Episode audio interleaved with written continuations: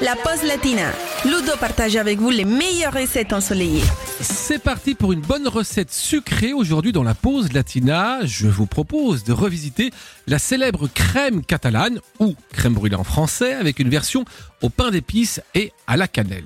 Alors, pour disons 6 personnes, nous avons besoin de 40 centilitres de lait, 10 centilitres de bière brune, 50 centilitres de crème fraîche, une gousse de vanille, 150 g de pain d'épices, 50 g de sucre en poudre, 5 jaunes d'œufs, un œuf entier, de la cassonade et de la cannelle.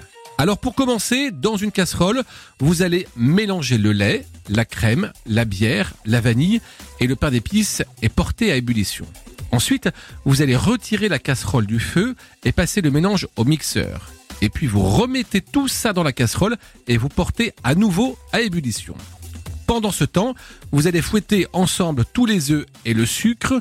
Vous allez ajouter sans arrêter de fouetter le mélange à votre pain d'épices et vous allez verser tout ça dans un récipient froid, attendre une heure ou deux avant d'écumer ce mélange.